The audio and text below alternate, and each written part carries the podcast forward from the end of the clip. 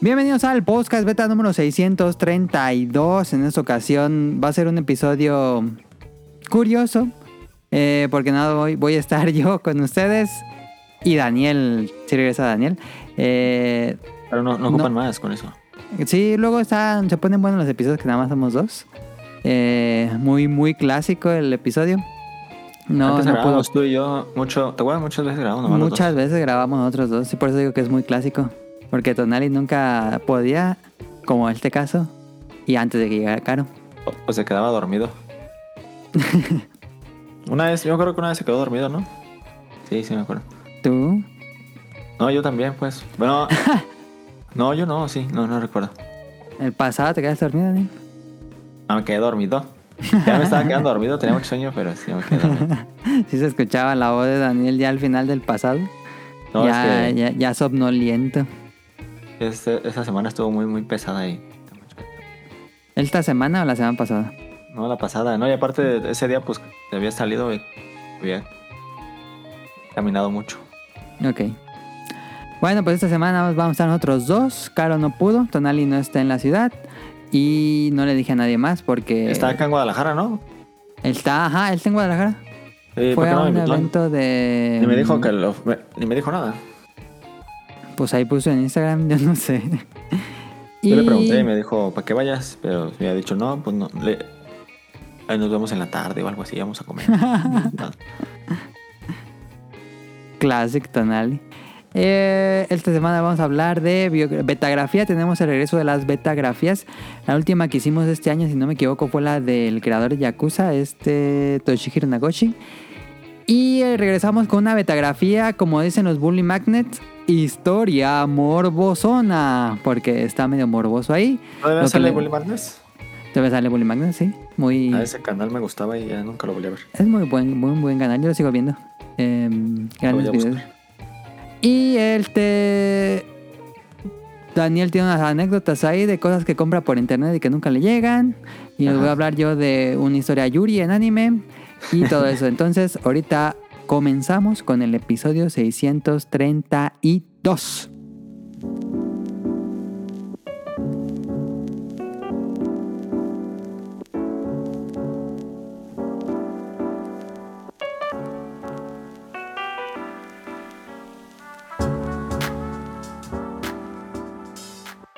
Me imagino que va a ser un episodio corto, pero bueno. em, pues comenzamos contigo, Daniel. ¿Qué jugaste en la semana? Esta semana jugué Baldur's Gate.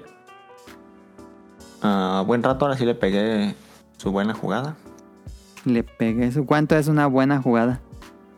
Ah, no, no jugué pues así exagerado, pero es que nada, más jugué el domingo, toda la semana jugué. ¿Y cuánto Y fue? con el domingo me dejé unas cuatro horas fácil.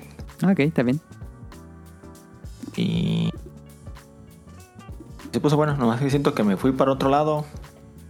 Y ya estaban bien peladísimos. Los bonos así me ultra destrozaron y ya ahí lo apagué. Ok. Y ya no falta nada más en la semana. No, en todo, todo- toda la semana no jugué nada. Ok. Yo estuve jugando el Street of Rage 4, me lo regaló Tonali de cumpleaños. Y bueno, saben que me gustan mucho los beat'em ups.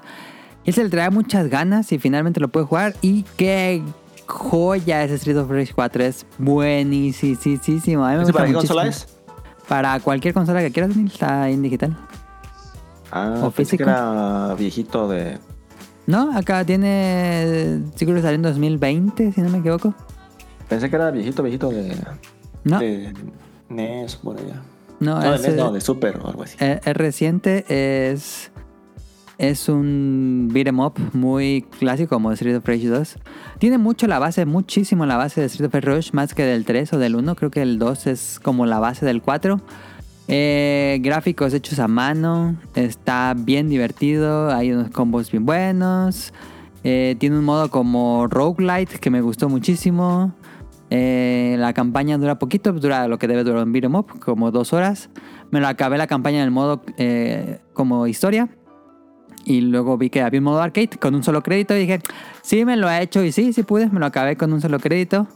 Eh, muy bien, muy, muy padre. Street of Rage 4 era lo que esperaba. Me gustó muchísimo. No sé si me gustó más que el de las tortugas ninja, el último que hubo. los dos son muy buenos, pero creo que sí es mejor Street of Rage tal vez. Necesito jugarlo más.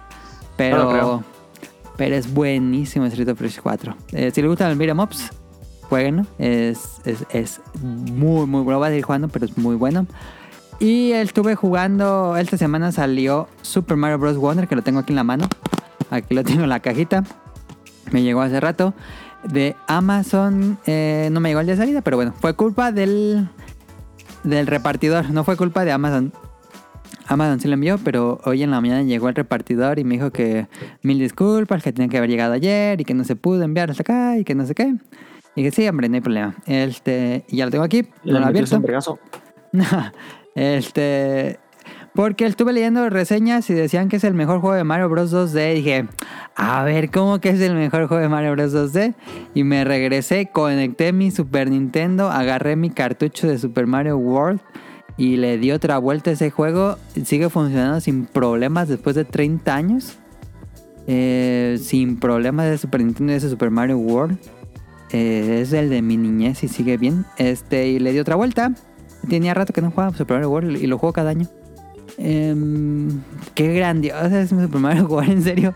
Es dejando de lado la nostalgia, mecánicamente, la curva de aprendizaje, diseño de niveles, que no son muy largos ni muy cortos, que no es un colectatún, que en general es el reto es buenísimo, ¿eh? así quitando completamente la nostalgia. Gráficamente se ve hermoso y si lo juegas, yo lo juego en un CRT. Qué bonito es jugar en un CRT. Se ve bien bonito. Todavía no se ven así los emuladores, si uno lo ve en teles modernas, incluso con los filtros y eso. Híjole, qué bonito se ve un CRT, la verdad. Este y también me puse a jugar un, un ratito de Yoshi's Island. Yoshi's Island no me gusta tanto como Super Mario World, pero dije, ah, vamos a, a seguir jugando. Y pues ya, esta semana voy a estar jugando Super Mario Bros. Wonder para, para ver si sí es cierto. A lo mejor a lo mejor sí, a lo mejor no. Vamos a ver qué piensa Super Mario Bros. Wonder, pero le traigo muchísimas ganas. ¿Dónde lo compraste, Daniel? No, no lo he comprado. Sí lo quiero comprar, pero no lo he comprado. Vi muchas películas de terror esa semana. Agarré un día, como no tengo juegos así grandes, ahorita em- que empecé. ¿No, ¿no Estoy viendo compraste una- el de Spider-Man? No, no compré el de Spider-Man. ¿Por Estoy- qué? Voy a acabarme Mario Bros. Wonder y voy a esperar a que. Y a ver que luego de Sony bajan bien rápido. Dije, en lo que Le- me acabo. fue- Bueno, vi que le estaba yendo muy, muy bien. Sí, le fue muy bien, tiene 91 en, en Metacritic. Entonces sí, en cuanto acabe Mario Bros. voy a entrarle al Spider-Man. Pero quiero enfocarme nada más en uno. Y pues eso fue todo lo de esta semana. No hay Beta Quest porque nada más está Daniel. Hubiera sido como muy aburrido. Entonces nos saltamos directo al Ajá. tema principal.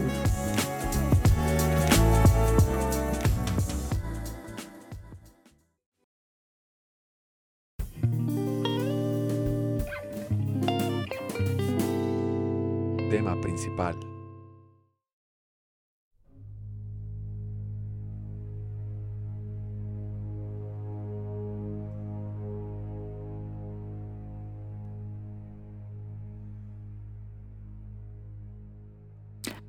Como les dije, esta semana, y espero que Daniel me interrumpa y opine del tema, porque si no va a ser un monólogo. Espero que esto no se convierta en algo pesado para los escuchas. Pero les voy a hablar sobre la vida y obra de Yuji Naka, el padre, entre comillas, padre de Sonic, que él mismo se autoproclama así, aunque bueno, ahorita vamos a ver si era el padre o no. Eh, Yuji Naka, mm, toda una personalidad, especialmente este año, tal vez este año sea el año, el programa, bueno, el desarrollador más polémico en la industria. Em, pero bueno, eh, ahorita les voy a decir qué hacía, qué hizo y qué pasó con Yuji Naka. Nintendo tiene a Shigeru Miyamoto, el creador de Mario Bros. Y en Sega tenían a Yuji Naka, que era como... Que si bien en Sega tienen a otras personas como muy talentosas, como Yu Suzuki, como que Yuji Naka se convirtió en una persona muy popular en la compañía. eh, y fue el co-creador del personaje del juego de Sonic. Entonces eh, comenzamos con los inicios. Hay, hay como muchos artículos y videos donde es el, el ascenso y la caída de Yuji Naka. No me gustaría decirlo así, pero bueno, vamos a los inicios de Yuji Naka.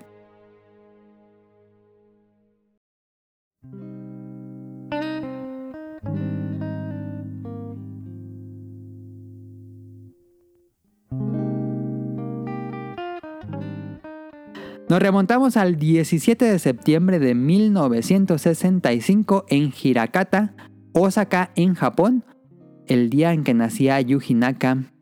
Él tuvo una infancia normal en una familia de clase media. Eh, generalmente cuando uno estudia la preparatoria, pues te preparas para entrar a la universidad. Y en Japón, si, si estudias en una ciudad pues un poco chica, ocupas mudarte a Tokio o a una ciudad grande que tenga universidad. Entonces, no fue el plan de Yugi. Yugi Naka, eh, él cuando termina la preparatoria consiguió empleos de medio tiempo. No tenía mucho interés en entrar a la universidad. Y le gustaban los videojuegos, le gustaba, compraba revistas de programación, le compraba revistas de videojuegos.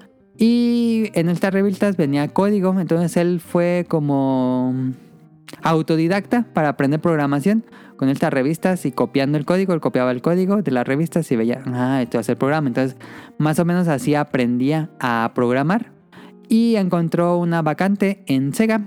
Al final sí termina moviéndose a Tokio eh, y encuentra una vacante en Sega donde buscan asistentes de programación, así que aplicó y consiguió el puesto.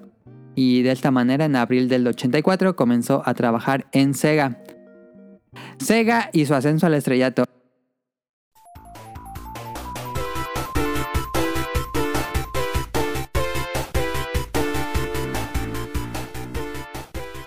El primer trabajo en Sega de Yuji Naka fue diseñar mapas y checar los disquetes del juego del Correcaminos. El, el juego nunca salió, el del Correcaminos. La verdad es que estuve investigando, porque Yuji Naka no menciona si salió o no. Yo estuve investigando y no, nunca salió. Fue un juego que estaban programando para el CG1000, una consola previo al Master System del, de Sega.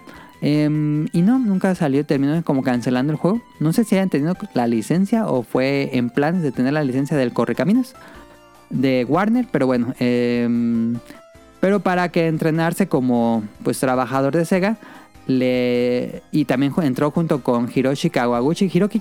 Hiroshi, Kawaguchi fue un compositor de la serie Outrun, que es... Eh, bueno, él compuso muchísimos juegos para Sega, mucho arcade, y él para a mi gusto creo que su mejor composición es Outrun. Tengo aquí una caja con 20 discos con toda la historia de los soundtracks de Outrun. Me encanta la música de Outrun, entonces grande ahí Hiroshi Kawaguchi. Él entra junto con Yuji Naka a Sega y para entrenarse eh, hacen un videojuego cortito, rápido, como un proyecto para entrenamiento y hicieron Gears Garden para el SG-1000, también esta consola.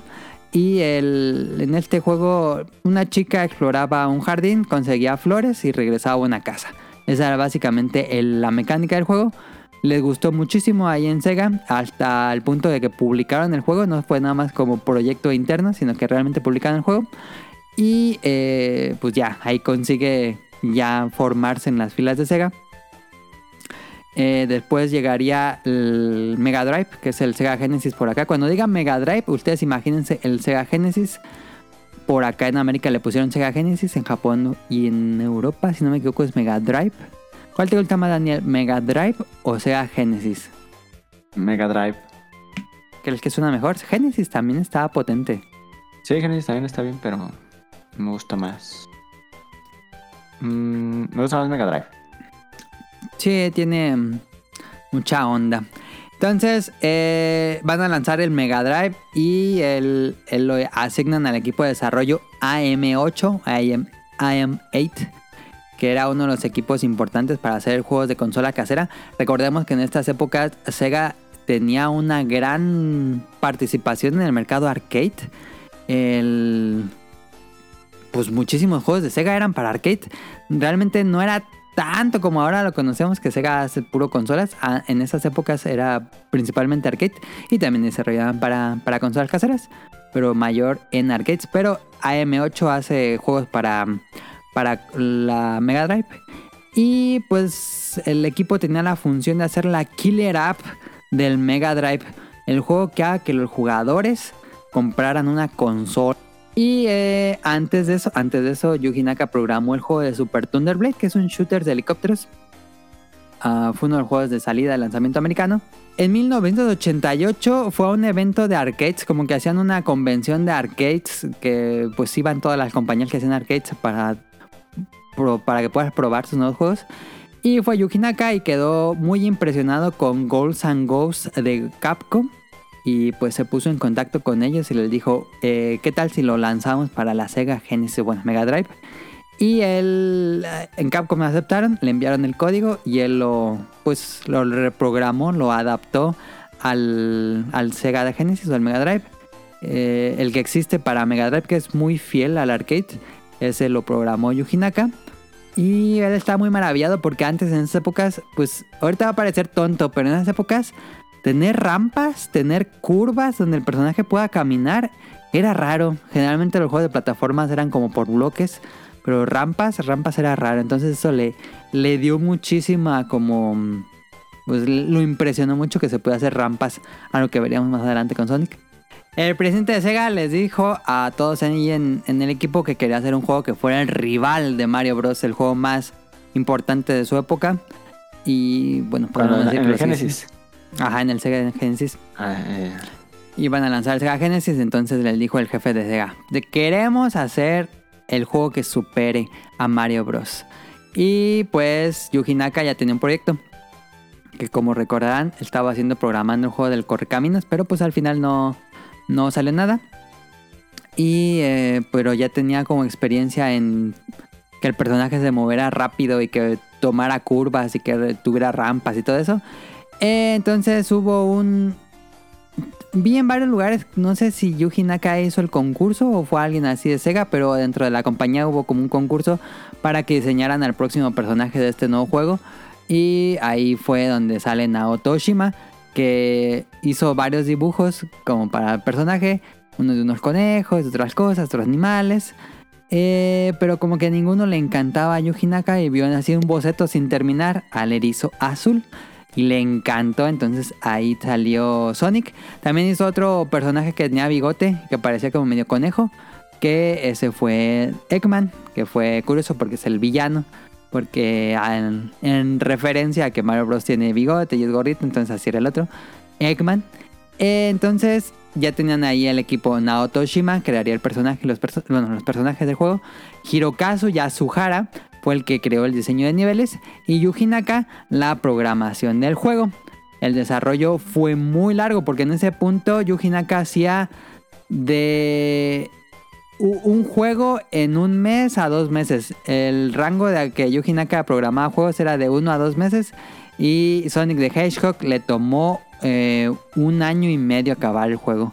Pero lo, lo consiguió. Acabaron el juego. Sonic the Hedgehog 1 salió en 1991. Fue muy exitoso. Especialmente en los Estados Unidos. Ahí sí les voló la cabeza a los niños. Era un personaje con onda, ágil, rápido, extremo, edgy de esa época. eh, y pues les gustó mucho a los niños. Tanto así que, el, que Nintendo básicamente dominaba las ventas de consolas. Y cuando sal- llegó Sonic y el Genesis, eh, Sega tomaría el 65% del mercado, superando a Nintendo en América. Pero, Ah, ¿sí? pero, pero, sí, sí, sí. En Sega vendía más que Nintendo en los noventas. Ah, eso no me la sabía. Y, pero Yuji Naka se sentía defraudado porque dijo que Sega no le dio como el renombre, el reconocimiento de que él hizo a Sonic y renunció. Pero eh, renunció en Japón y lo contrataron en Sega de América, que sería el Sega Technical Institute. Y ahí el propio Mark Cerny fue el quien lo contrata. Mark Cerny lo recordarán porque es el pues es el que hizo el PlayStation 4 y el PlayStation 5. Fue el arquitecto de la consola. Él ya trabajaba en videojuegos en la Sega Technical Institute. Y ahí contrata a Yuji Naka. Yuji Naka se va a vivir a América, California. Y ahí le pagaban mejor y tenía mayor libertad creativa. Y ahí él estuvo trabajando haciendo Sonic the Hedgehog 2. Y eh, el juego también le va muy bien. Termina, lo hacen y todo. Pero ahí comenzarían los problemas de Yuji Naka que lo iban a acompañar durante toda su vida. Eh, al tener un nuevo equipo en América con personas que hablan inglés, fue una verdadera pesadilla porque Yuji Naka no sabía hablar inglés. Y el equipo lo odiaba porque decía, no, este tipo es un ególatra, quiere que entendamos y hagamos todo lo que él quiere, pero no, no, no- hubo muchos problemas de comunicación, terminó el juego, le fue bien, pero el equipo decía que era muy arrogante.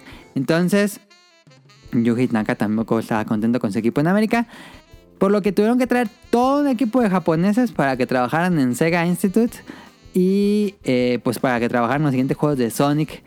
Y hubo ahí cierto problema porque Sega, bueno, Sega hizo una promoción con McDonald's que iban a lanzar una cajita feliz con productos de, Sonic. pues para lanzar Sonic 3, iban a lanzar Sonic 3, entonces hacen la promoción con McDonald's para que pues tuviera doble, que tanto promocionan el juego como que compraran productos de McDonald's donde venían eh, pues estos juguetitos de Sonic. El problema es que el tiempo apenas les alcanzó para alcanzar a terminar algo cuando que di- pudieran llamar Sonic 3. El juego sale en febrero, si no me equivoco, del del 93, ay no me acuerdo. Desde el inicio de los 90. No, sale el 94 si no me equivoco. Eh, sale como en febrero, pero pues claramente el juego no estaba completo, no era la intención que ellos tenían para juego completo. Y ese mismo año sale Sonic and Knuckles, que básicamente es como lo que les faltó agregar a Sonic 3. Eh, qué raro que salieron dos juegos de Sonic y que bueno, es básicamente la secuela de Sonic 3. Y los dos salen en el mismo año.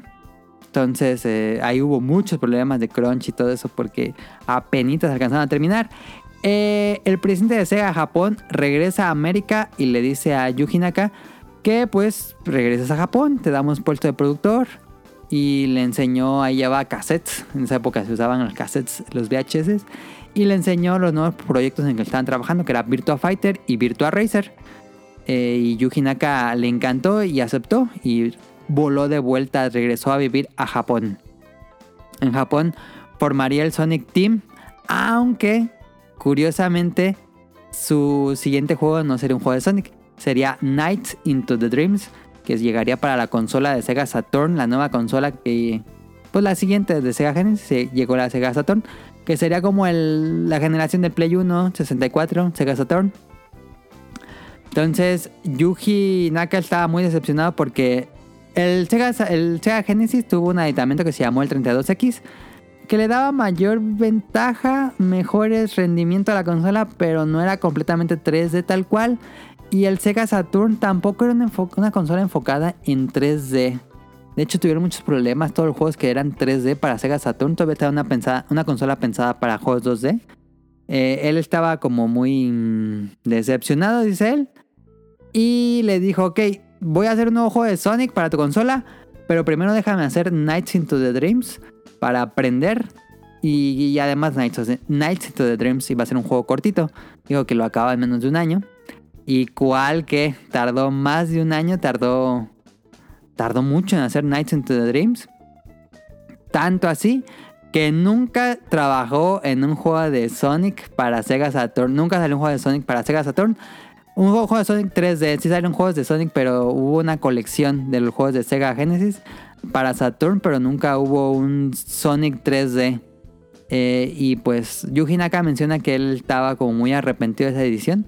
Porque la consola le fue terrible. El Sega Saturn vendió malísimo. Fue un, fracaso para Sega. Y dice que él siente que eso fue porque no hubo un juego principal de Sonic en la consola. Entonces, pues, da, pasan la hoja, llega el Dreamcast. Yuji Naka es contratado por el jefe de Sega. eh, bueno, contactado por el jefe de Sega para que se encargara de hacer un juego en línea. El Sega Dreamcast iba a tener pues un, un modem, entonces ya iba a poder jugar en línea. Entonces le dijeron a Yuji Naka, tienes que hacernos un juego que se pueda jugar en línea. Y aquí sería el último juego que él diseña tal cual porque él ya se convertiría en productor. Él diseñó Chuchu Rocket, que es un grandioso juego de acción y puzzle donde tienes que enviar unos ratoncitos a unas naves sin que se los coma un gato eh, y se pueda jugar en línea. Eh, y fue el último juego que él diseñaría tal cual, ya después pasaría a un puesto más alto. Eh, después saldría Sonic Adventure, que sería el, juego, el primer juego de Sonic 3D. El de la ballena, lo conocen muchos. Él ya no, no tiene tal vez input creativo, siento yo, que estuve leyendo mucho y realmente él no participó mucho en Sonic Adventure. Él fue dirigido por Takashi Izuka de, Sonic Team y fue el juego más vendido del Dreamcast, eso sí. Eh, pero bueno, ya sabemos qué le pasó al Dreamcast. El Dreamcast fue una también un pues fue Rotundo no, fracaso. no fue lo que esperaba, no fue tanto fracaso como el Sega Saturn, porque el Sega Saturn sí fue muy mal, pero sí el, el Dreamcast terminó terminó Dreamcast siendo no le fue bien ni en América, ni en Europa, ni nada. No, no le fue bien. Vendió 13 millones en total. Pero en ningún poquito. mercado pues pegó. Pues quién sabe en cuál habrá pegado más, pero no, no fue muy popular, la verdad. Yo creo que en Japón, porque en Japón había más juegos arcades. Pero sí, no, no le fue muy bien. Entonces, pues Sega se retira del mercado de consolas, se vuelve una compañía Tier Party que haría juegos de consolas para todo el demás. Y eh, Yuji Nakai se volvería ya productor ejecutivo, un rango mucho más alto. Él ya no trabaja directamente en los juegos, supervisa eh, y dice que sí, dice que no. Él decidió que Fantasy Star Online saliera en GameCube en lugar del Play 2. Y fue algo que se arrepintió porque Monster Hunter en el Play 2 fue súper exitoso. Y Fantasy Star Online pues era como un Monster Hunter. Dijo que siempre se arrepintió de no sacarlo en Play 2. Aunque salió en Xbox. Y bueno, ahí acabaría como todo esto que les dije. A eso fue su fase de Sega. Eso fue todo lo que hizo en Sega Yuji Naka. Eh, último trabajo fue ya nomás. Sí, ser como Eh, alto mando, decir Ah, que sí, que no. ¿Se fue en. ¿En qué? ¿En el GameCube o qué? ¿En esas fechas? Oh. Sí, eh, él todavía estaba cuando salieron juegos para GameCube, para Play 2, todo eso. Pero ahora sí, vámonos a la caída de Yuji Naka.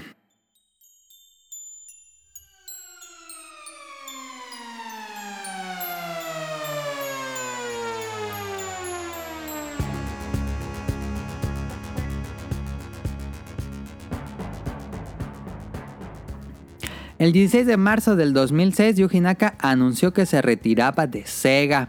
Iba a hacer su propia compañía de videojuegos con... ¿Cómo dice Vender? Con juegos de azar y mujerzuelas. Eh, se sale, 2006, 16 de marzo, sale Yuji Naka, anuncia que se retira de Sega y va a hacer su propia compañía llamada Probe.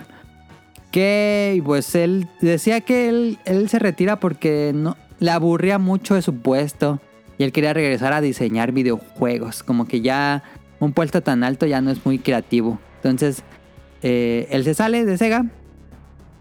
El problema fue que salió a la mitad del desarrollo del nuevo de Sonic. Que él se echa la culpa, pero yo no creo que haya tenido como mucho input en el juego, mucho involucramiento. Eh, Sonic 2006 es una reverenda porquería, pueden ver videos. Hay un video muy bueno del Angry Video Game Nerd de ese juego. Eh, y él dice que fue su culpa porque se salió a mitad de desarrollo. Pero bueno, este... Ya, ya en su nueva compañía, Probe desarrolló juegos pequeños para el Wii y juegos pues para aplicaciones, juegos móviles. Y hizo Wii Play Motion, hizo Ivy de Kiwi. Y su primer gran juego así del nivel de un Sonic fue Rodea de Sky Soldier. Y este fue un juego que tuvo muchísimos problemas. El desarrollo del juego había acabado en 2011, pero contrataron, bueno, se aliaron con Kadokawa Games para hacer para que ellos publicaran el juego. Pero Kadokawa Games les dijo que no iba a lanzar el juego hasta que acabaran la versión portátil de 3DS. Entonces acabaron la versión portátil hasta el 2015, bueno, poquito antes.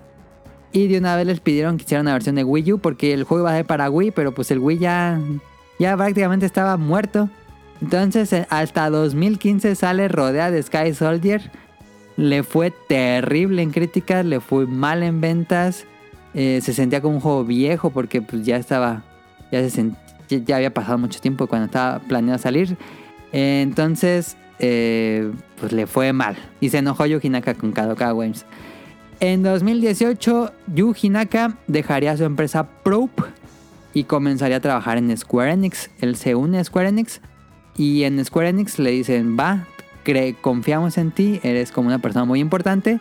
Y le hicieron su propio equipo que se llamó Balam Company dentro de Square Enix. Pero para hacer su primer juego ahí subcontrataron a otro equipo desarrollador que era Arcest. Y en Arcest trabajaba el diseñador original de Sonic, que era Naoto Oshima, el dibujante. Y con Arcest y Balan Company hicieron Balan Wonder World. Y si han escuchado el podcast beta, probablemente recordarán qué juego es Balan Wonder World. Em, Yuji Naka, como les hemos dicho, no conté varias anécdotas porque no, no- no estoy 100% seguro que sean, pero yo no lo dudo.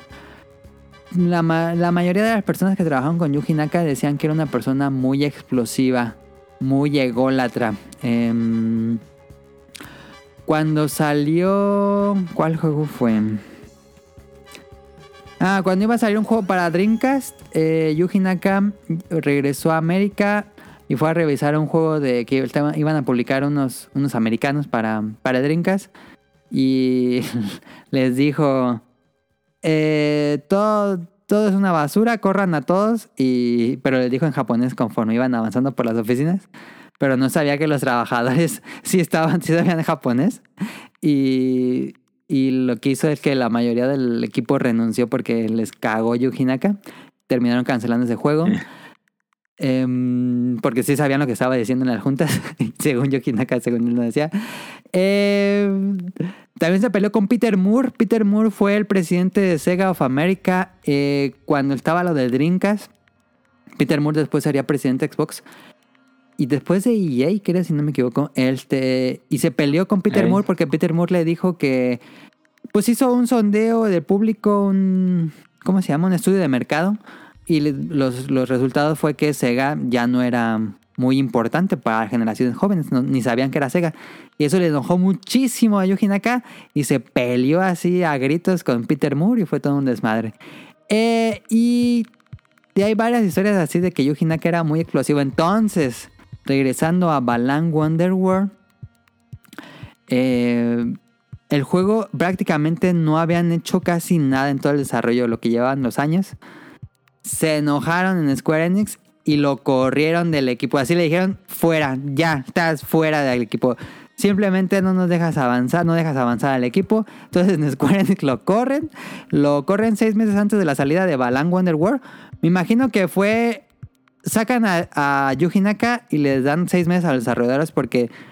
Pues yo creo que en Square Enix dijeron, no mames, es una porquería, ya no le metan más dinero. Les dije, yo creo que les dijeron, tienen seis meses para acabar esto, salga como salga, ese juego va a salir y ya. Entonces sacan a Yuji Naka del equipo. Eh, Yuji Naka se enoja, se toma fotos, eh, pone en Twitter que él está muy enojado con Square Enix y con Naoto Oshima y que no lo compren y todo eso. Y bueno, ya saben qué pasó con Balan Wonderworld. Fue uno de los juegos peor vendidos en la historia de ese año, por lo menos. Recuerdo que el día de salida vendió como 2000 copias en Japón, lo cual es extremadamente bajo. Así. Yo ni FIFA. No, no, no. FIFA de vender muchísimo más. En Japón No. sí, yo creo sí. 2000 copias así. Le fue terrible a Balan Wonderworld. Le fue terrible en la crítica. Entonces, pues ya.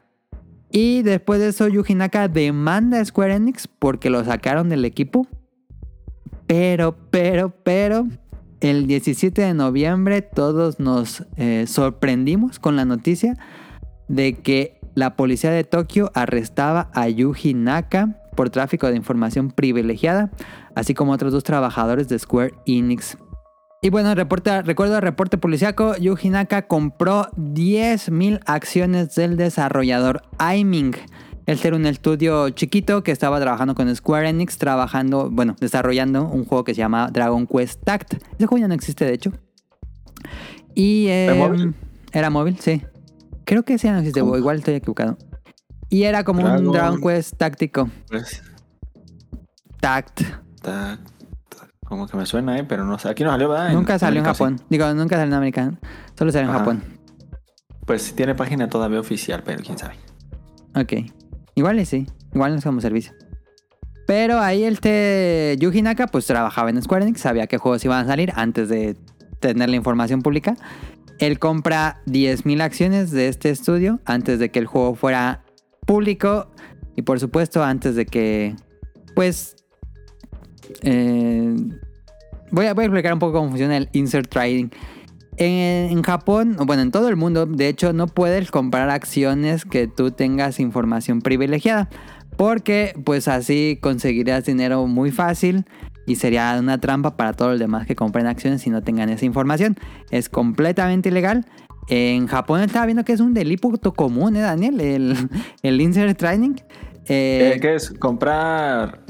comprar este, acciones, para- teniendo, sabiendo que las acciones van a subir de precio porque Ah. esa compañía va a anunciar algo que va a hacer que te- sea del interés de los demás. Ah, pero tú eso ya compraste antes. ¿Sí me entiendes? Ah, no, ¿No? no, a ver, compras acciones. Pero tú Compras sabes que acciones. esa, com- ah, esa compañía va, va a subir de. Van a subir las acciones porque va a anunciar algo importante. Ah, ya, ya, ya. Por ejemplo, compras acciones de Tesla Ajá. antes de que anuncie un juego, antes de que anuncie un carro de que va a salir un nuevo modelo Tesla, entonces tú ya sabes que va a salir un nuevo modelo Tesla y la gente va a querer comprar acciones porque van a subir de precio. Entonces, tú ya aprovechas cuando están baratas y ya van a subir de precio, después las vendes y sacas mucho dinero. Ah, ah, ¿a poco eso es ilegal. Eso es completamente ilegal porque es es injusto para todos los demás que no saben esa información. Ajá, ajá. Entonces, eh, está viendo que es un delito medio o menos común en Japón y que él estaba regulándolo mucho. Entonces, Yuji Naka sabía que estaban haciendo este juego de Dragon Quest. Él compra estas acciones que son por un valor de 47 millones de yenes. Y eh, pues es completamente ilegal, lo, lo detienen y, y todo eso. Creo que de esa pagó una fianza y pagó una multa y se libró.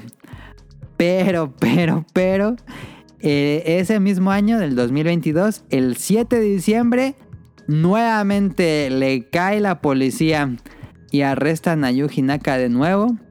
Y eh, se descubrió nuevamente que no fue la única vez que hizo eso, sino que compró acciones del estudio A-Team, que estaba trabajando en un juego móvil llamado Final Fantasy VII de Fear Soldier, que era un...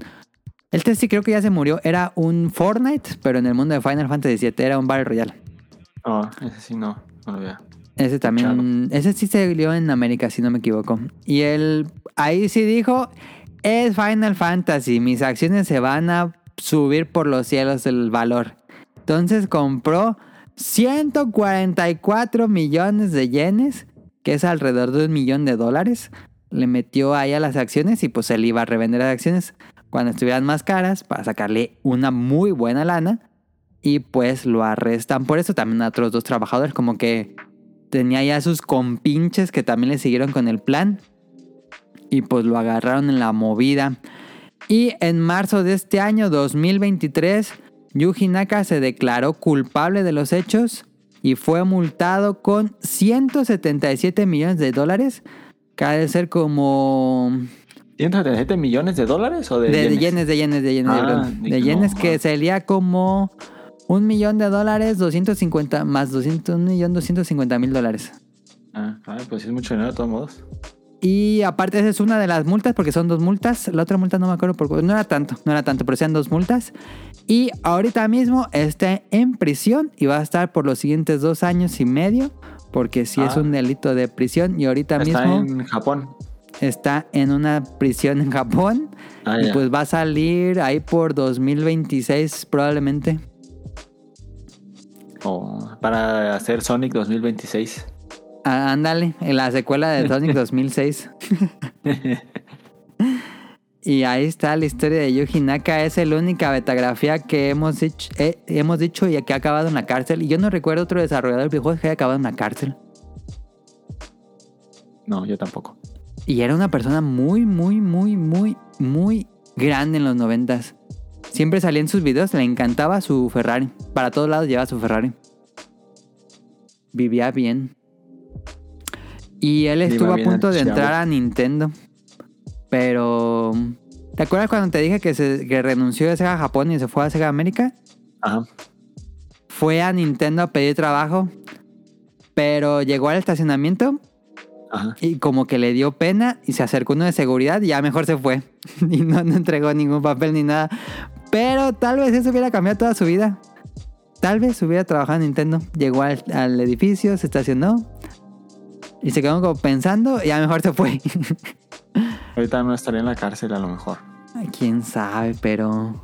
O hubiera estado en la cárcel desde antes. Pero pues se dice que era una persona muy conflictiva. ¿Qué piensas de Yuji Naka, Daniel?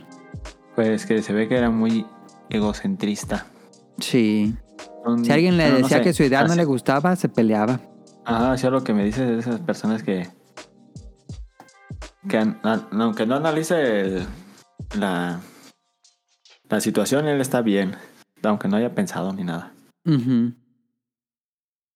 ¿Crees que se, se- está bien que se apropie el nombre del papá de Sonic? Ah, no. Yo Él fue no. programador, no. fue diseñador de personajes ni diseñador de niveles, él programó el juego. Sí, pero. Pero todo Sonic ya está bien muerto. Sonic, no, salió este, esta semana salió un juego. Sonic. No, sí, 2D. siguen saliendo juegos, pero sí sí venderán. Yo digo que no venden. Venden muchísimo, Daniel. Los juegos de Sonic Ah, son los ¿sí? juegos que más venden de Sega, más que Yakuza, más que cualquier otro juego de Sega. Los Sonics venden Yo más. creo- ¿Será porque no conozco a nadie que juegue Sonic? Es un, fíjate que es curioso porque Sonic pega mucho en niños. Los niños son muy fanáticos de Sonic, pero como que llegan a una edad que ya no les gusta, pero se reinventa con los niños. Ajá. Los niños es como su mercado principal de Sonic. Pero vende muy bien. Al eso que vende, uno, yo también pensaría que Sonic no vende nada, pero vende muy bien en nichos de niños. Les a los niños les encanta Sonic. Ah, eso no me lo sabía. Y pues ahí está la historia de Yuji Naka. Eh, por lástima, está. ¿Qué tendrá futuro Daniel después de la cárcel? ¿Crees que.? No sé qué va a pasar con Yuji Naka después de la cárcel. Yo no creo que alguien lo vuelva a contratar en su vida. Yo también lo dudo. Por el hecho de ver cómo son los, los japoneses también. Sí, los japoneses mucho del honor, de, de- deshonra. no- Sí, que estuvo en la cárcel, pues ya no tiene honor. Pienso yo, eh, pienso yo. Yo también pienso eso. ¿eh? ¿Quién sabe qué va a pasar con Yuji Naka? ¿Cuántos años tiene? Tiene como 50 y algo, si no me equivoco. Pero bueno, ahí estuvo. Yuji Naka, el, pues, podemos decirle creador de Sonic, aunque Naoto Ushida también se hace ese porque él diseñó a tal cual al personaje. Pero bueno, este... Me imagino que en Sega pues se deslindaron completamente de Yuji Naka desde hace tiempo. Y pues nada, ni una referencia en la película ni nada. Pues ahí está la historia de Yuji Naka. Digo, hizo cosas buenas. Lástima que, que terminó pasando lo que terminó pasando. Triste. Yo siento, Daniel, que no tenía mucho talento de diseñador de videojuegos. Yo Esa es mi también. teoría. Y, y- no, y, y más porque he visto mucha gente así, que como que son buenos para, Para pegarse con gente talentosa. ajá, para pegarse o para hacer creer a, la- a otra gente que ellos saben o que ellos agregan o que... Pero él tal cual. Ajá, pero en realidad ellos no saben ni madres. Sí, sí, sí, sí, sí. Y, y- y llegan bien arriba, eh, pero sin saber ni madres, pero tienen a, a otra gente que se les lograron meter en la cabeza. Sí, sí, sí, sí, sí. Así yo pienso que era. Yo también siento que tiene, cae en ese arquetipo de persona que supo escalar. Fue inteligente, claramente. Ajá, y, y por lo general la, gen- bueno, la gente que he conocido así Ajá. son súper ego- egocéntricos y se sienten Sí, más sí, sí. así de que "Ah, yo te puedo correr cuando quiera y Sí, exactamente. Así, así lo siento también. ajá, así lo siento pues porque he conocido gente así. Digo, nosotros nunca hemos conocido a Yuji Naka, pero Ajá, después de leer no, tanto de Yuji Naka, pues sí. No, yo, ajá, yo digo, lo comparo a la gente que he conocido obviamente cuando he conocido a este señor. Ya si un día voy a Japón, pues voy a la cárcel y hablo, hablo con él. Me pregunto si habrá vendido su Ferrari para pagar las, las multas. Yo creo que sí. Pues yo creo sí, también para el, el mantenimiento y todo eso, ¿no? Y supongo. Ajá. Para tenerlo ahí estacionado, afuera de la Sí. cárcel. ¿Quién sabe qué con el Ferrari de? A lo mejor si estaba estacionado ahí afuera en, la- en el estacionamiento de la cárcel. Pues ahí está. ¿Quién sabe qué le depara el Ah, no futuro a creo. Yuji Naka? Yo creo que se ha de tener un madralísimo dinero todavía. Sí, porque fue pues casi casi vicepresidente de Sega por muchos años. Ajá, así que digo que debe tener así. Pero, pero ¿por qué si te da tanto dinero, Daniel? ¿Por qué robar? No sé, pues hay gente que. O a lo mejor No, no una sé. práctica que él hacía y nunca lo habían cachado hasta ahorita. Ajá, a lo mejor, ajá. Y puede que ya lo había hecho antes. A lo mejor era algo que ya tenía mucho haciendo y, y Ajá. apenas se descubrió. Sí, y por eso tenía mucho dinero. Ajá. ¿Quién sabe? Digo que ya cuando vaya a Japón, pues voy a la cárcel y ya le pregunto todo esto. ¿Quién sabe dónde estará? Ah, en fin, ahí está. Yujinaka, vámonos al open de la semana. Y ahorita venimos. Ahorita, ahorita venemos.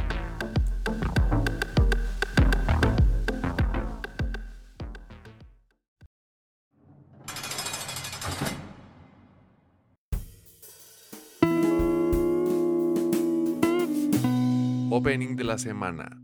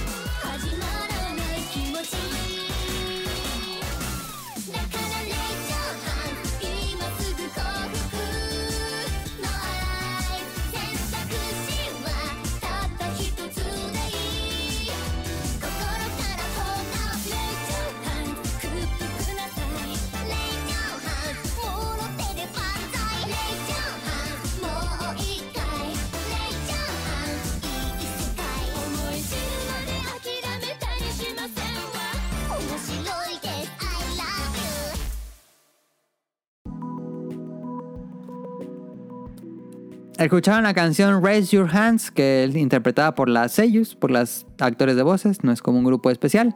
Y la serie es I'm in Love with the Villainess o Watashi no Oshi wa Akuyaku Reijo, que es eh, Estoy enamorada de la villana.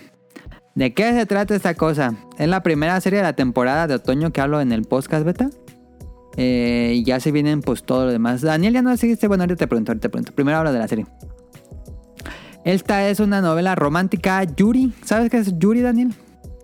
Yuri es que se enamora mujer con mujer, ¿no? Según yo. Sí, sí, sí, sí, sí. Yuri es mujer, mujer, mujer. Le, es una, Sí. bueno, historias lésbicas. Sí, Que nunca entendí por qué a las mujeres les encanta el. El yayoi y a los hombres el Yuri. yayoi. pues no he conocido hombres que les guste el Yuri. pero he conocido muchas mujeres que les gusta el yaoi. Sí, es medio normal. Tal vez en el mundo de los fanáticos mujeres que les guste el yayoi. Díganos si les gusta el yayoi. Ah, O el boys love. yaoi. Ya, ya hoy, ya hoy, porque sin la Y, es ya hoy. Pero casi todo el mundo Eh, le dice. Voice Love, eh, BL, todo el mundo dice BL. Ah, bueno, boys yo, yo lo conozco como yaoi. Ajá, pero he conocido muchas, muchas mujeres que les gusta el, el, eh, el anime o el manga. Y ven, les gusta mucho el yaoi, yaoi. Pero no sé por qué, pues yo digo, pues no hay muchas historias de hombre-mujer. No soy nada en contra de que haya un hombre-hombre, ni mujer-mujer. Pero se me hace raro que les guste más ver un hombre-hombre que un hombre-mujer-hombre. Raro Necesitaríamos tener una mujer para preguntarle, Daniel. Yo tampoco podría asegurar eso. Pero también de, de mi lado, no es que conozca muchos, pero. Yo creo que hay una. En cuanto a historias Yuri, creo que hay más fanáticos hombres que mujeres. Sí. Yo creo que sí. Fíjate que nunca he visto, leído ni visto un manga, anime, algo. Yuri. Y hay, no hay tantos, pero sí se ha, se ha vuelto un poco más popular.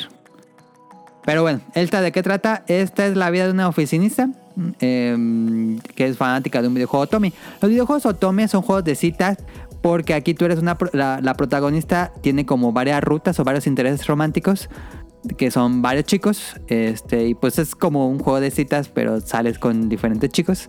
A diferencia del juego de cita como para hombres.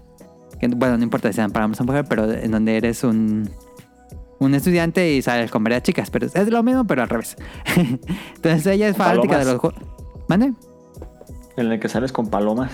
Ándale, como Pigeon. Ay, no, ¿cómo se llama? Pigeon. No me acuerdo qué se llama. Pero ella es fanática de los otomes. Y un día parece que tiene muchísimo trabajo y está jugando en su casa. Y se muere del cansancio, o eso parece. Y reencarna dentro del mundo del videojuego. Clásico, como en todas estas historias de Isekai, como la protagonista. Entonces eh, renace en este juego Otome. Y es una estudiante del este. Es como un mundo semi-medieval. Ajá. Y, eh, y, eh, pues ella es una estudiante de una academia mágica. Y en esta academia mágica hay varias. Tiene como las rutas románticas que son tres chicos. Cada uno de los chicos es el clásico cliché de estos juegos. El que es como aventurado, el que es muy callado, muy serio. Y el que es como más, más niño, que tiene como facciones más de niño. Este, pero ella es homosexual, ella es lesbiana, eh, no, no, ella no, no le interesa, nunca, nunca le interesan como las rutas románticas masculinas y ella está enamorada desde que juega el juego de la villana, porque en estos juegos Otome generalmente tienes una villana que va a, a pelear contigo para ganar el interés romántico por la ruta que vas o el personaje por el que vas. Entonces, la villana de esta historia es como una aristócrata así muy, ¿cómo decirlo? Muy excéntrica, muy clásico del, de este cliché del personaje anime que se ríe así, "Wujujuju", que se tapa la boca como este trombón, si, si juegan Marvel vs. Capcom como trombón. El clásico cliché de que le hacía mucho bullying a la protagonista para robarle el interés romántico. Pero ella, ella le gusta eh, la villana, entonces eh, hace todo lo posible para ignorar a los hombres y estar con la villana y declararle su amor, que, es muy abierta. Ella siempre le dice que le gusta a ella y la otra se, se apena o no sabe qué hacer. Y eh, lo divertido es ver cómo se apena, cómo reacciona ante las pruebas de amor que, que le da la protagonista. Es una premisa peculiar para hacer un Isekai. Es una comedia romántica, está divertida. Eh, básicamente por ver cómo la villana trata de zafarse de la, de la protagonista, a- eh, en lugar de que sea al revés. Eh, y las historias Yuri, generalmente, o de las pocas que he visto, porque sí he visto varias, em, dejan de lado como que son homosexuales los personajes, como que siempre son amiga, amiga, pero como que sí, como que no, pero nunca es que se digan abiertamente homosexuales, pero aquí la protagonista sí dice, sí les dice así, ahí en el grupo él dice, yo sí soy homosexual, y háganle como quieran. Entonces me pareció interesante que exploraran más el concepto de la homosexualidad, porque generalmente en Japón, o más bien en anime, no lo toman tanto, tan abiertamente, entonces a ver cómo evoluciona la historia.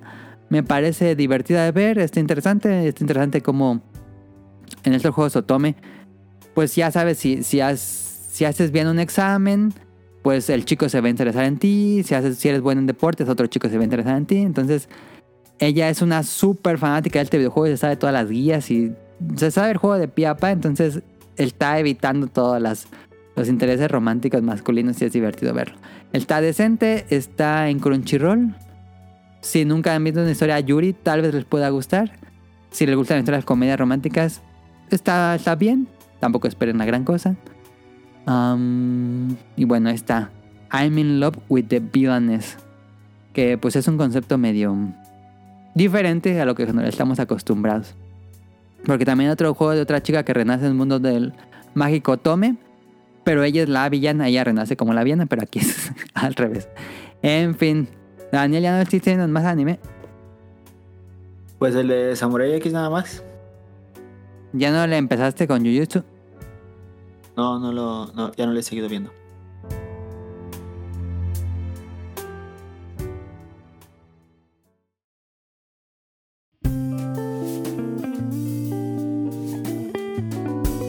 Datos curiosos.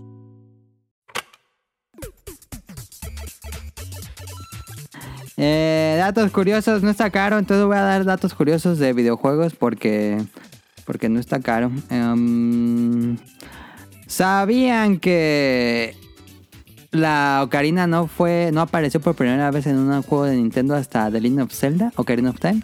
Sino que apareció en un juego de Nintendo en el juego Mother con el juego con la Ocarina of Hope, la Ocarina de la Esperanza, que salió en el primer juego de Mother. Estoy viendo aquí VGFacts.com. Mm, ¿Qué otro dato curioso estaba buscando aquí? Ah, Uh, eh, ¿Recuerdas el sonido de entrada del GameCube, Daniel? no. Ah, sí. Ese. Dice el, el que hizo, el compositor ese sonido, Ajá. que tenía el tiempo encima y ya no tenía idea qué hacer. Entonces se le ocurrió ese sonidito en su cabeza. Lo puso y dijo, ah, ya, para acabar, ya, lo que sea. Y ya, y lo mandó y se lo aceptaron. Él pensó que, que le iban a dar más tiempo y dijeron, no manches, eso que...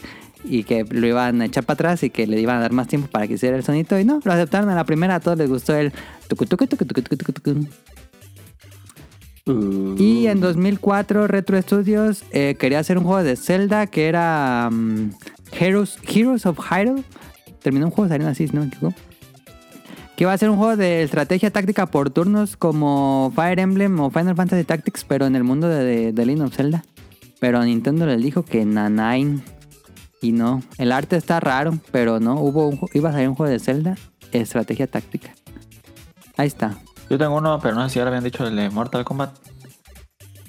¿Cuál? El Mortal Kombat fue considerado tan violento que su impacto impulsó la creación de, de la Entertainment Software ESRB. Ajá, de la Sí. ERB.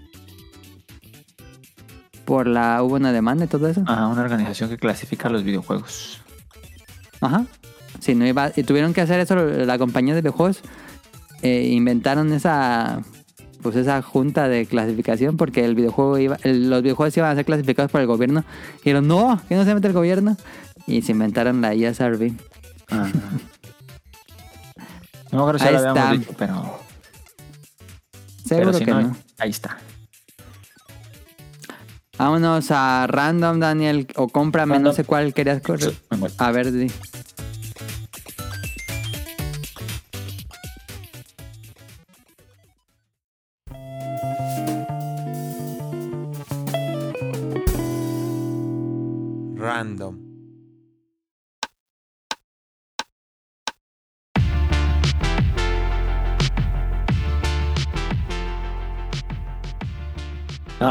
Que no sé si era. No, fue. Es cómprame y random. ¿Puedo, bueno, hablar de. ran- cómprame, ya si se me ocurre algo, digo random. Bueno, los dos al mismo tiempo.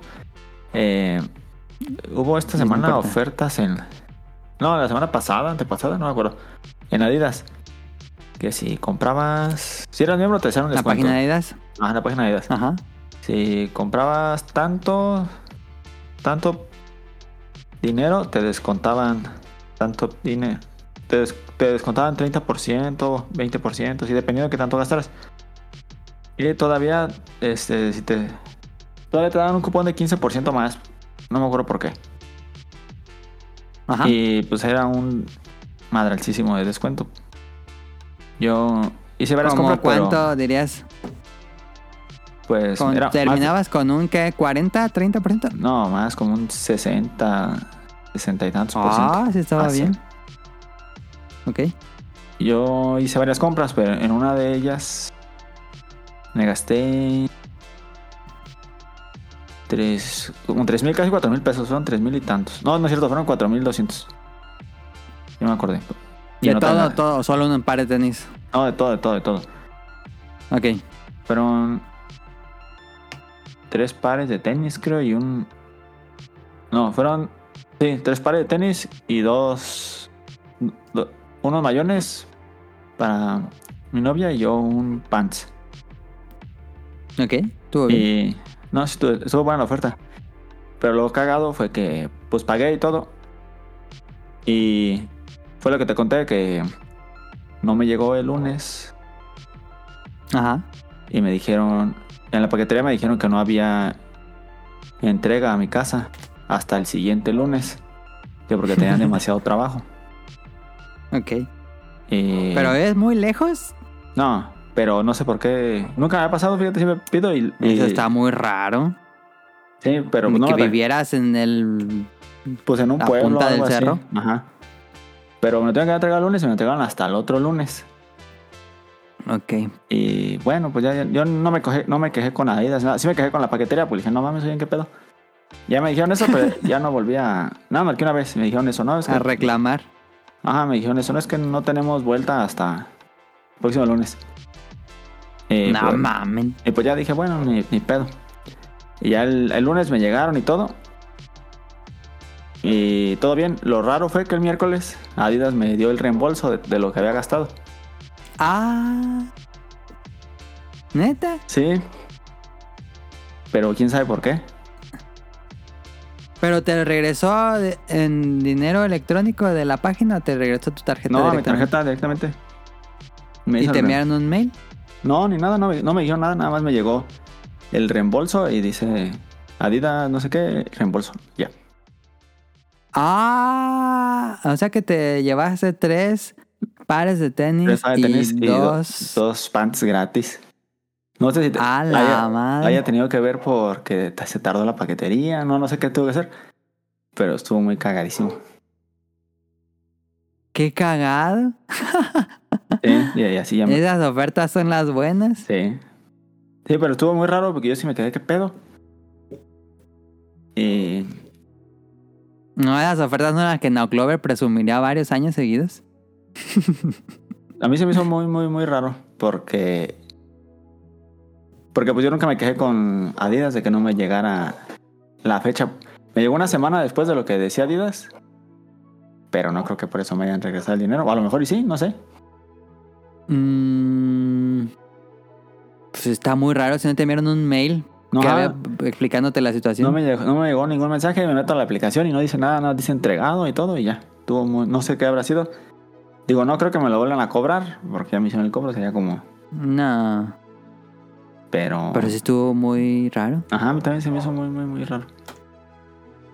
Pero, No, pues, pues- qué mejor para mí. Qué ofertón. Sí. y Y ahora falta que te llegue tu otro paquete. otro paquete. Y que hice... Daniel se compró un nuevo celular y no sabe si ya se lo robaron o si se lo van a entregar. Sí, me, me- yo hice preventa del iPhone 15 y hasta la fecha que no me ha llegado. Yo me, me quejé con, con la página Ajá. y me dijeron... Es que eh, eh, ellos me- cuando me mandaron el mail de confirmación de la preventa me dijeron que el día límite de entrega era el día 24 de, este, de octubre. ¿Qué pasa si pasa el fecha límite y no te ha entregado? Ah, sí le dije, le dijo, "Oye, pero si me llega, ok. Y me dijo, "Eh, debería. Digo, si en dado caso que no, pues te mandamos un mail. Me dijo. Ok. Y le dije, no manches, pero es mucho tiempo. Y me dice, pues es que son importados. Y ya dije, ah, bueno. Y en, en cuanto cerré el chat, como a la media hora ya me lo habían enviado. Y Pero, pero, pero, Pero, ahora pero, falta pero, que ajá. realmente llegue. sí, no, es que el problema es que me tuvo que haber llegado el miércoles. Y ya yo el, el miércoles me fijé y, y en la página decía. ¿Qué decía? Excepción de entrega. Ya dije, ¿qué pedo? Ya marqué por teléfono y me dijeron que porque se habían equivocado de.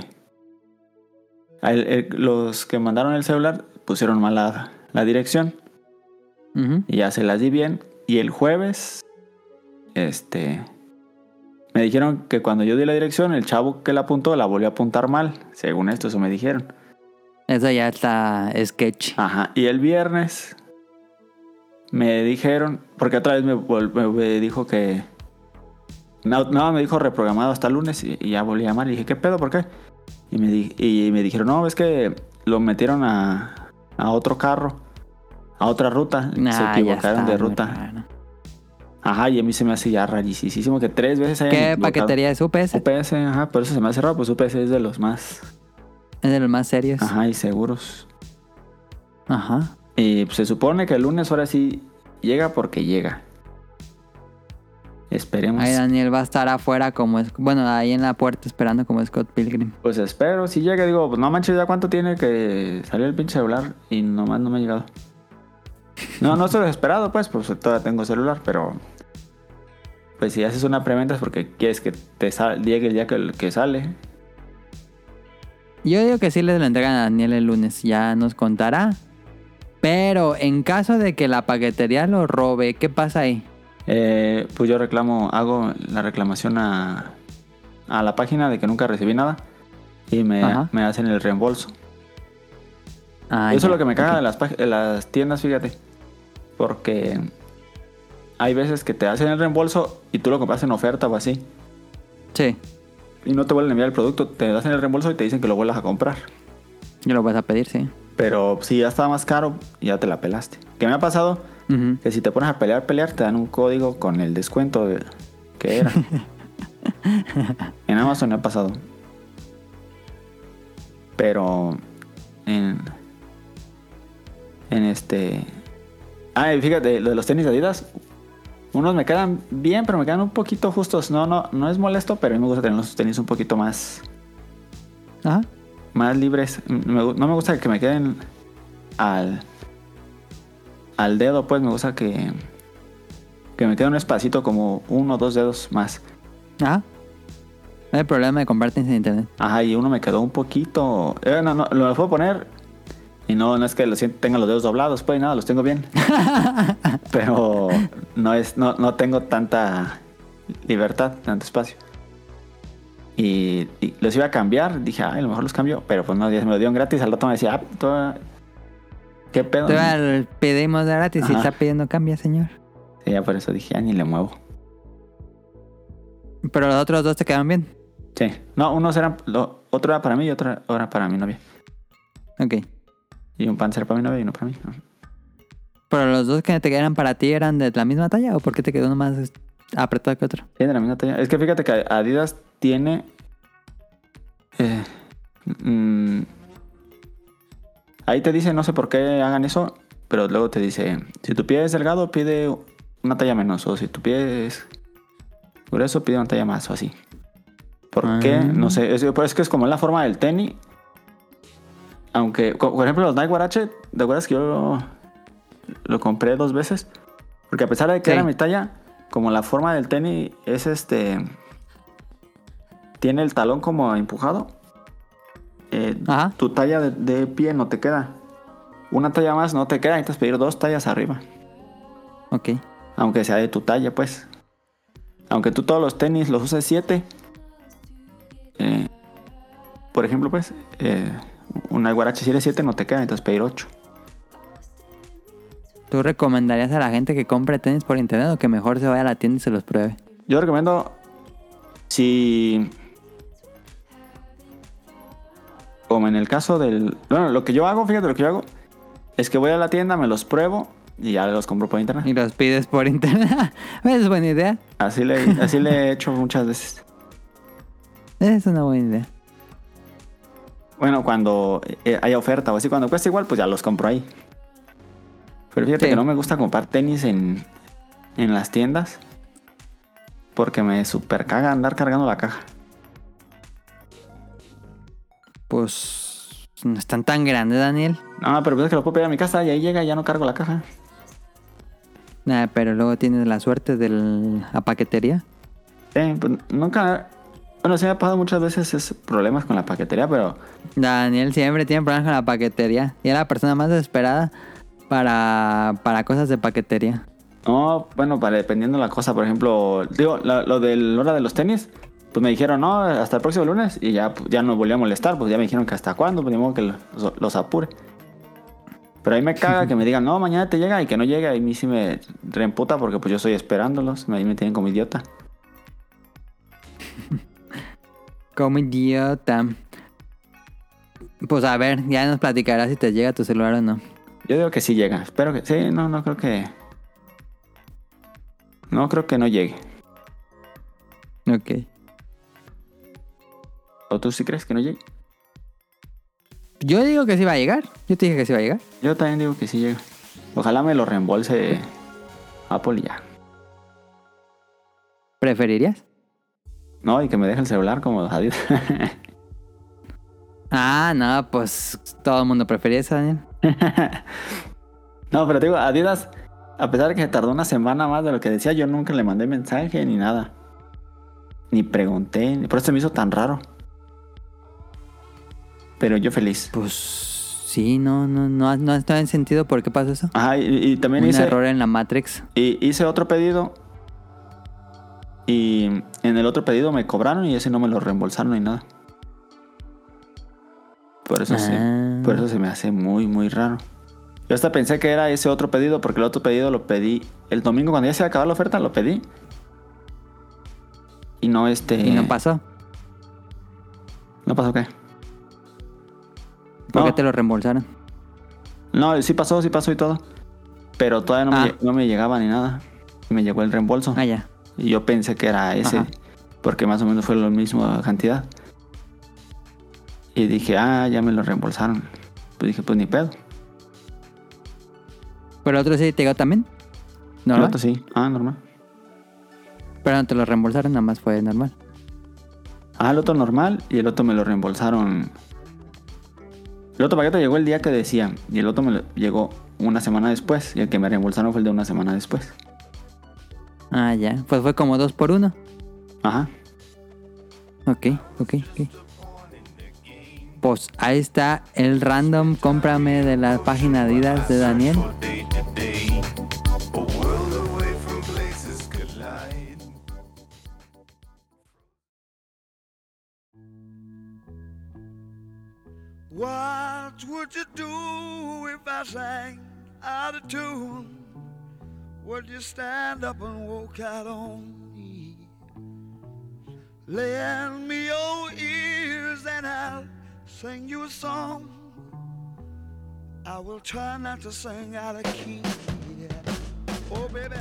Vámonos a las preguntas del público y los comentarios de Spotify, porque la semana pasada se me olvidó leerlos. Duró mucho y no sé por qué no los leí. Eh, nos escribió Ender, pero como estamos grabando en la tarde, este es un poco atípico del podcast. Estamos grabando el, do- el sábado 21 de octubre por la tarde. Eh, generalmente luego mandan las preguntas en la noche, entonces voy a dejar conectados los micrófonos y ya si dejan alguna pregunta extra, la hago yo el monólogo. Eh, pero bueno, este nos mandó Ender. Saludos a Ender. Hola amigos, espero que le estén pasando bien en estas épocas spookies. Estaba escuchando el final del Beta Arena de Super Nintendo y en un momento preguntan si a las nuevas generaciones les gustan esas canciones. ¿Tú qué dices, Daniel? ¿A la gente, a las nuevas generaciones les gusta la música del tipo Super Nintendo? ¿De tipo Super Nintendo? Sí, pues es, es como chiptune, no es como una música normal. Ah, no. Yo no creo. Aquí. Dice... Y por lo menos a mi grupo de amigos que jugamos, que todos estamos entre la generación de quienes nacieron entre 2002 y 2003, nos gustan bastante las canciones de Super Nintendo. Claro que no es que nos generen mucha nostalgia, pero sí que nos gustan. Pero lo que sí es que los nacidos en el 2010 en adelante no he visto que les interese mucho. Saludos. Pues los que salieron- nacieron en 2010 apenas tienen 13 años. Probablemente ni conozcan esa música. Ah, es que no, no, no la jugaron, no la escucharon dónde, de dónde viene y eso. Yo creo por eso también. Tiene mucho que ver. Ajá, pero dirías que es disfrutable aunque no hayas jugado el juego. No para cualquiera, ¿eh? Sí, no, es... Sí, no, entiendo, entiendo completamente. Y en cuanto a comentarios de Spotify, que no leí el pasado, voy a leer el de el cuando hicimos la reseña de Armored Core. Nos dejó comentarios Don Gris. Me gustó mucho la invitada, que fue esta Daphne. Para mí suena como que muy maternal su voz y su forma de expresarse. La respuesta de Caro a lo de las manos era lo que esperaba y me encantó. Soy fan de su sinceridad. También escribió Cuthberto González Pérez. No sabía que se apellidaba Cuthberto González Pérez. Eh, Pero es el Cut. Era episodio de podcast o película del Señor de los Anillos, tres horas de programa. Sí, eso duró exactamente tres horas de programa. No sé cómo, ¿eh? Porque yo cubrimos las secciones, todo, pero sí, cuando vi el reloj cuando acabamos de grabar fue de, a la madre, tres horas, ¿en qué momento hicimos tres horas? Estuvo raro. Este, y el pasado que fue el del Beta Arena de anime, que estuvo Daniel, nos dejaron comentarios. Arthur, gran episodio, me encantó que ganara el ending de romance, te puedo dar, spoiler. No, ¿para qué es que O me gustaría pensar que todos escucharon eso. Me trajo muchos recuerdos de mi infancia. Cusberto, lo mejor del programa, el tarareo de Caro en cada canción que le gustaba. Ni se sabía por cuáles iba a votar. Y Yadomón, no se ofendan, me acabé todo el episodio. Primero, justicia Caro. Segundo, para la otra, el productor tiene que tener más orden en este tipo de concursos, prohibir, prohibir las canciones sobrevaloradas. ¿Tú qué dirás, Daniel? ¿Estuvo, ¿Estuvo mal no prohibir la de Slam Dunk? Pues la de stand up sí es muy buena, pero. Era prohibida. No. Yo digo que nada. No Yo pensé que no iba a Slam ganar Dunk. porque, por, bueno, antes de que me mandaran las solicitudes, cuando pensé la idea de- del concurso, fue, dije, pues es que nadie, de los que iban a concursar, creo que no les tocó Slam Dunk. Dije, a lo mejor no les gusta esa canción. Y de repente todos votaron por esa canción. Pero ahí está lo que nos mandaron hasta el momento. Ya si llegan más, las contesto Y como les dije, dejé conectado el micrófono por si llegaban más preguntas y si llegaron. Eh, nos escribió Jesús Sánchez como cada semana. Muchas gracias. Buenas, na- buenas noches muchachos. Disculpen la tardanza. Creo que Yuji Naka era buen diseñador. Gracias a él tuvimos a Sonic. Sin embargo, creo que no supo enfocar al personaje como lo hizo Miyamoto con Mario. Lástima de su mala praxis en Square que lo dejará vetado de por vida en esto. Fue lo que comentamos, y creo que sí. Varias preguntas para el staff invitado. Juego de Sonic favorito de todos los tiempos. Yo no soy fan de juegos de Sonic, pero si tuviera que elegir uno, diría el del Sonic Adventure, el de Dreamcast. ¿Qué opinan de esos creadores que crean? Cabe decir que nada más estoy yo, esto ya lo estoy grabando a las 11 de la noche, lo grabamos el programa a las... eso de las 5, entonces ya nada más estoy yo. Eh, ¿Qué opinan de esos creadores que crean un One Hit Wonder y que después no logran el mismo impacto posteriormente? Ejemplo, Cliffy B. Pues es difícil. Puede ser increíblemente frustrante para un artista, me imagino, buen desarrollador. Eh, no, no sé si podría juzgarlos. Igual le pasó a Phil Fish. Pero pues es, es complicado. No sabría cómo juzgarlos. Eh, ¿Creen que la codicia y envidia le pegó a Nakasan? Am, sí, fue un poco lo que comentamos. Creo que sí fue un poco de... No sé si envidia, pero sí codicia. No sé por qué habrá hecho eso cuando ganaba mucho dinero o realmente estaba en problemas financieros en los últimos años. Le haya pegado Probe y todos esos años que no tuvo tantos ingresos. ¿Quién sabe? A lo mejor fue codicia. Dice, ¿comprarán el nuevo Sonic? No, yo no soy fan de Sonic. Este... Creo que quedó muy opacado esta semana como Spider-Man y Mario Bros. Entonces, bueno, pero ahí está.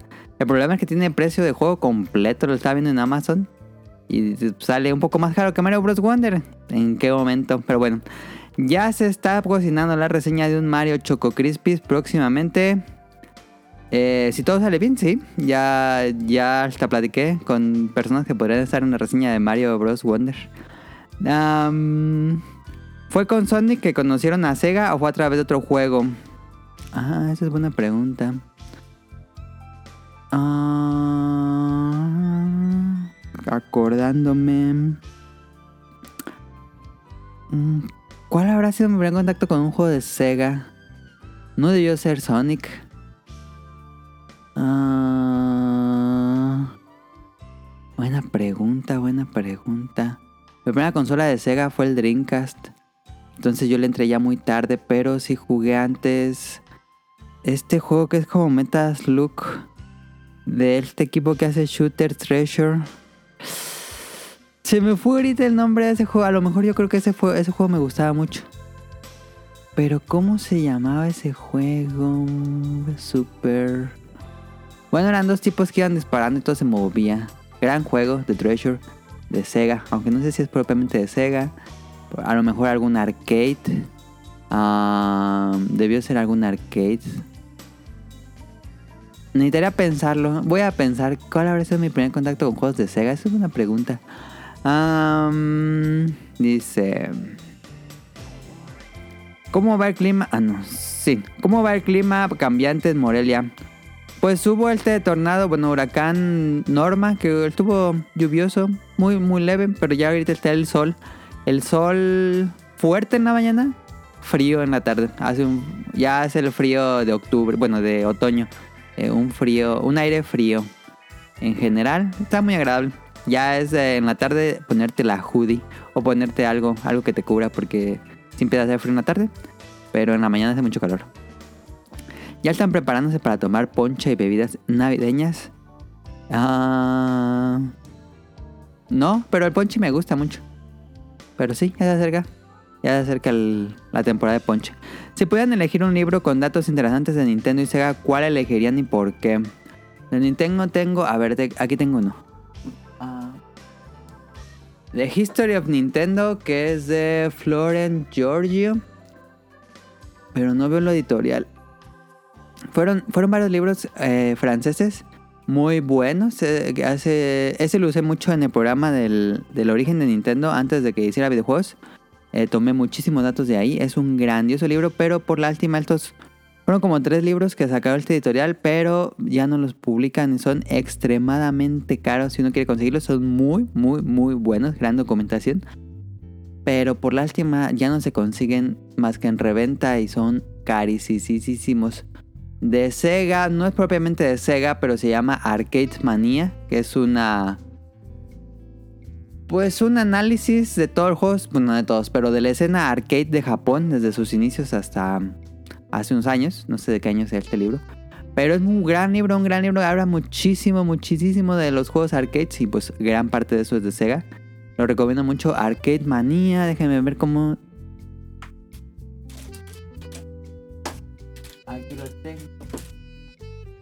Aquí lo tengo. Es de Brian Ashcraft, que él escribió en Kotaku.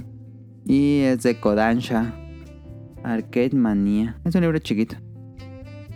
Ah, y el otro lo hubiera sacado, pero ya no alcancé. Em, ¿Creen que algún día se le aloque la canica a Sega y, deje de y se deje comprar por el malévolo Microsoft? Pues mi posición ante eso es que no es bueno, nunca es bueno que muchos estudios estén bajo el mismo, la misma cabeza. Vean lo que está pasando con Embracer Group, que empezó a caer en crisis y empezaron a despedir un montón de gente. Y pues eso no hubiera pasado si Embracer Group no hubiera comprado tantos estudios. Em, no, me- gusta que se monopolice la industria. Porque cuando cae una crisis, mucha gente talentosa pierde su trabajo, lamentablemente. Em, no sé. Podría pasar lo de que Microsoft compra Sega, pero ojalá que no. ¿Para cuándo la sección de cocina vegetariana en el podcast? Mm, no creo que al público le interese esa sección. Saludos y abrazos. Ahí está los que nos escribió Jesús. Y nos escribió en Instagram hace ratito este José... No, J- JC. Saludos a los integrantes del podcast o el invi- invitado si es que hay. Esta semana por fin pude terminar el Tirso y la verdad al inicio me decepcionó bastante. Porque inicia muy bien, tanto nuevas habilidades después de que te dejaron la, manita como el comercial de Danupsote. Pero al poco tiempo me encontré un geoglifo y parecía que todo bien, pero al poco tiempo encontré otro y me dieron una parte de la historia que creo no tenía que ver y así me pasó con otras dos que no tenían sentido en el orden que las vi y terminé dejándolas y siento que eso se y siento que eso y que se me olvidó explorar el subsuelo hicieron que me aburriera un poco, pero en una recta final, cuando descubrí lo que pasó con Zelda, me voló el cerebro. Si no hubiera sido porque no te dan en orden la historia, me hubiera gustado de principio a fin. Pero quedé encantado con el final y justo a tiempo para jugar Mario Wonder y Spider-Man 2. Este ha sido un gran año. Sí, fue lo que comentamos en el episodio de la reseña de Tears of the Kingdom, que extraña decisión de Nintendo de que nos dieran la historia en partes in- no inconexas, pero al azar. Y debe haber un orden de encontrarlas, pero el juego no te explica. Entonces, tú vas armando la historia como te la dan. Puede molestar a algunos más que otros, pero sí es una decisión extraña, la verdad. Y pues esas fueron las preguntas que nos mandaron. Muchísimas gracias.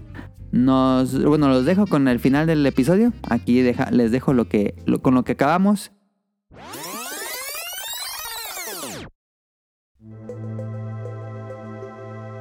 Pues eso sería todo por nuestra parte. Digo los saludos y nos vamos. Saludos, saludos a Kamui, a MX, que lo pueden escuchar en Pixelania todos los lunes y en Dream Match. Los, los publica, aquí voy a decir el secreto de Dream Match. César lo publica los viernes, pero lo los comparte en Twitter y en redes sociales hasta el lunes. Pero si quieren escuchar el nuevo episodio, siempre está disponible los viernes.